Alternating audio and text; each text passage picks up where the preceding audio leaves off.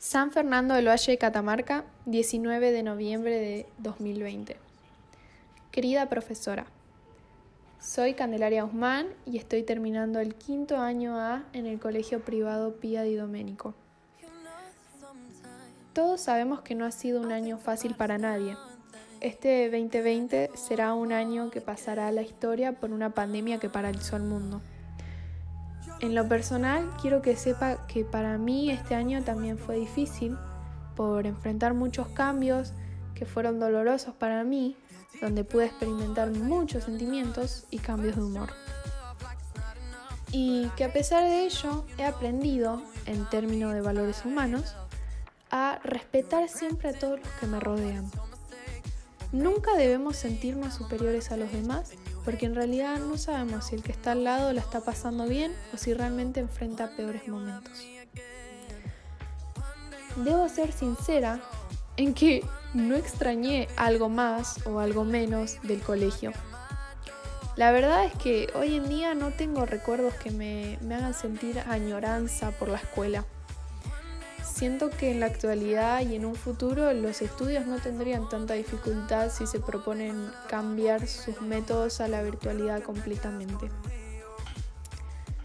Es probable que muchas veces no haya cumplido con la entrega de los trabajos en tiempo y forma, pero usted sabrá entender que no siempre estamos color rosa.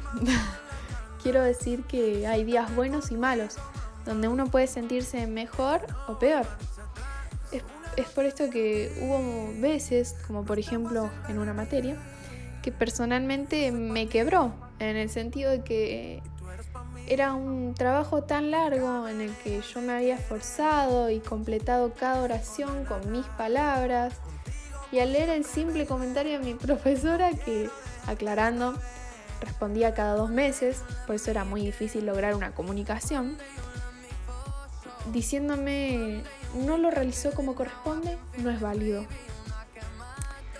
Y realmente a uno lo, le hace enojar esas cosas porque decís todo el esfuerzo que puse, me quedé sentada horas en la silla, se me acható el...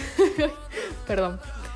Escuchando los videos explicativos de horas y horas y sinceramente me lastimó que ella con un simple con su simple poder entre comillas de ser la profesora no haya podido reflexionar sobre mi trabajo. Pero bueno, situaciones así hay un montón en la vida y uno tiene que aprender a sobrellevarlas y seguir esforzándose. Yo la verdad estoy muy contenta con, contenta con la forma en que usted nos dio la materia, en que nos permitió relacionarnos.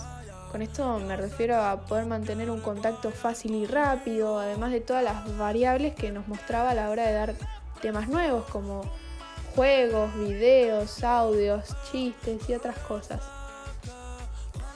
Por otra parte, no estamos acostumbrados a, cursar el colegio a distancia, menos durante casi todo un ciclo lectivo, como seguramente usted tampoco ha enseñado de este modo.